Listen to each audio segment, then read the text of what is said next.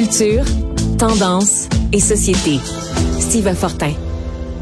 De quelle façon vous voulez qu'on apprenne l'éducation sexuelle à vos enfants? Est-ce que le fait de voir dans un livre un pénis oui, un pénis et une vulve. On dit pas des oui-oui, puis des ni puis des gna Ça s'appelle un pénis, ça s'appelle une vulve. Si on les voit dans un livre pour expliquer l'éducation sexuelle aux enfants, est-ce que vous vous jetez par terre, puis vous êtes en boule, puis vous êtes offensé, puis vous faites des convulsions? En tout cas, ça semble être le cas au Manitoba, où il y a des parents qui ont carrément demandé qu'on retire des bibliothèques publiques des livres d'éducation sexuelle pour les enfants. C'est de ça que Steve Fortin avait envie de nous parler aujourd'hui. Bonjour Steve. Oui, salut. Je suis profondément outré par les mots qui sont, euh, qui, sont dans cette introduction, Sophie. Franchement, je, je, me demande où est-ce que je suis. C'est de la pornographie, tout ça. Aïe, aïe, aïe, aïe, aïe. Ça se passe à Winkler, dans le sud du Manitoba. Euh, quand on, là, il y a, y a, ici euh, Radio-Canada Manitoba qui a, qui a, fait un reportage là-dessus, mais quand j'ai creusé un peu euh, la chose, il y a eu pas mal d'articles qui ont été écrits dans les médias locaux là-bas. Et puis, euh, donc euh, oui. Et quand on regarde les titres, on parle ici euh, fin cycle primaire chez nous là. puis ce serait l'équivalent aussi de la septième année là, pour les gens qui connaissent un peu les autres systèmes. Mais et regardons les titres de livres qui sont traduits ici. Texte, ce drôle de mot de Corey Silverberg. Fiona Smith aussi. Donc, de quoi sont faits les bébés? Et euh, c'est tout à fait normal. It's perfectly normal de Robbie Harris. Ce dernier titre-là, on le retrouve dans la mire des groupes euh, hyper religieux aux États-Unis aussi. Euh, puis quand je regardais, quand j'ai tapé le, titre de ce livre-là, je me suis rendu compte que, OK, manifestement, il y a, il y a aussi dans, certains conseils catholiques en Ontario, il y a des parents qui avaient dit, mais non, ça n'a pas de bon sens. Ces, parents, la, prétention de ces parents-là, c'est que ça s'apparenterait à de la pornographie mais euh, sincèrement, on est ici euh, littéralement là, dans l'éducation à la sexualité, puis euh, on entre dans cette zone un petit peu trouble où des, des, des, lobbies religieux s'immiscent dans l'école et se disent ben voilà, c'est pas aux, aux, aux, aux instituteurs, aux instituteurs ou à l'école d'apprendre ces choses-là. Euh, il y a eu des pétitions de parents. On a vu ça aussi en Ontario. Hein? Oui, oui. Des pétitions de parents qui disent, ah non, je veux pas que mon enfant soit là pour les cours d'éducation euh, religieuse. Et, et, là, ben, c'est dans ce temps-là qu'on dit que euh, on est content de tendre, en tout cas au Québec, vers une laïcité institutionnelle qui fait en sorte que euh, on voudrait tasser le plus possible ces, lobbies, religieux-là euh, de, de, l'école, en tout cas. Oui, mais tu as tout à fait raison. Et on se rappelle quand même que au, Québec, il y en a des lobbies religieux qui, à une certaine époque, se faisaient aller aussi dans les écoles. Tu te rappelleras, c'était en 2011. moi, cette histoire-là m'a tellement frappée, je vais m'en souvenir toute ma vie. Il y avait une petite fille, elle était vraiment, je pense même que c'était à la maternelle. Euh, ses parents musulmans avaient exigé qu'elle porte un casque sur les oreilles parce que dans leur religion, eux considéraient qu'on n'avait pas le droit d'écouter des chansons et d'écouter de la musique. Et quand les autres élèves à la maternelle chantaient des petites chansons ou écoutaient de la musique, la petite fille se mettait un casque sur les oreilles et l'école était d'accord avec ça. L'école était d'accord avec ça. Ils avaient dit c'est un accommodement que nous considérons comme raisonnable. Oui, oui, c'est le, c'était le, début. Ben, en fait, euh, c'était pas le début début de, de, de, du dossier des accommodements raisonnables, mais c'est certainement, euh, je me souviens très bien de ça, euh, une histoire qui avait non seulement fait couler beaucoup d'encre, mais qui avait aussi soulevé de l'indignation.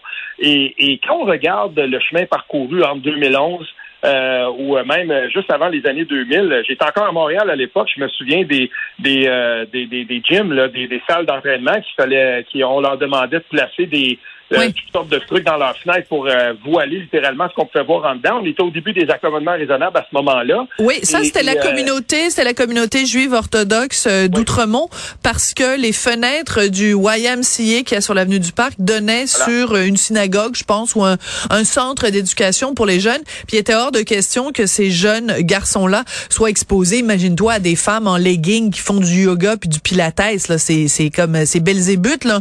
C'est le démon ben, incarné là. On se demande, on se demande quel chemin on a parcouru depuis ce temps-là quand je regarde où on est présentement. Oui, exactement. Fait transitionner vers quelque chose qui était passé un peu sous le radar, je trouve, en tout cas, à mon sens, à moi, euh, mi-septembre, euh, Là, il y a, il y a François, l'avocat François Côté qu'on connaît parce que euh, il a représenté le gouvernement dans diverses causes pour défendre la loi 21, la loi sur la laïcité.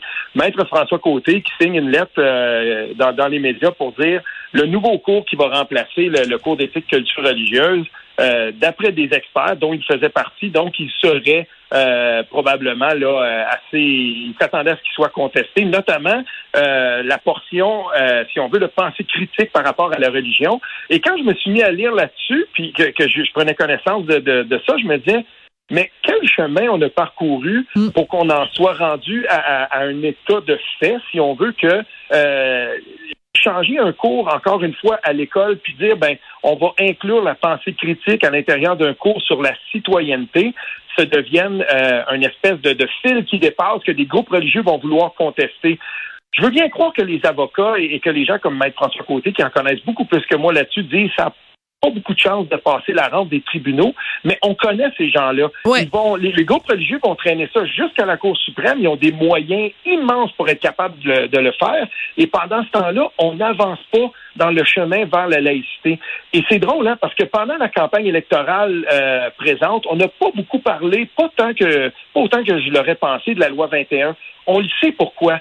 Parce que en ce moment, tout ça est mis sur la glace parce que tout le monde sait que cette question-là peu importe qu'on censure des livres, peu importe comment on va l'aborder, ça va finir devant les tribunaux Absolument. le plus haut tribunal du Canada. Et encore une fois, on va être placé devant qu'est-ce que la Cour va décider et ensuite qu'est-ce que le Québec fera devant la décision de cette Cour-là.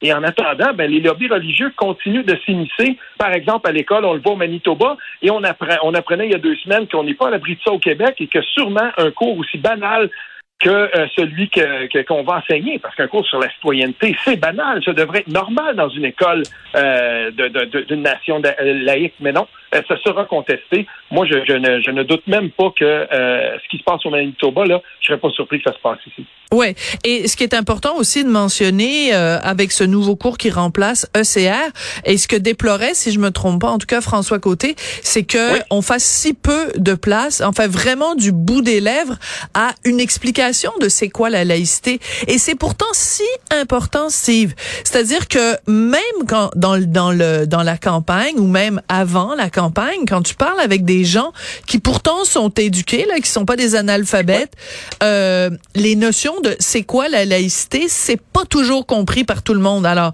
si des adultes euh, qui ont bardé de diplômes sont même pas encore capables de comprendre comme il faut c'est quoi la laïcité, serait peut-être temps de commencer jeune à expliquer des principes de base, de neutralité religieuse de l'État euh, aux enfants. Et quel meilleur endroit pour le faire? Que ce cours qui remplace ECR, ce cours de citoyenneté. Et c'était une des promesses du gouvernement Legault. Alors pourquoi on n'a pas livré la marchandise? La question reste entière.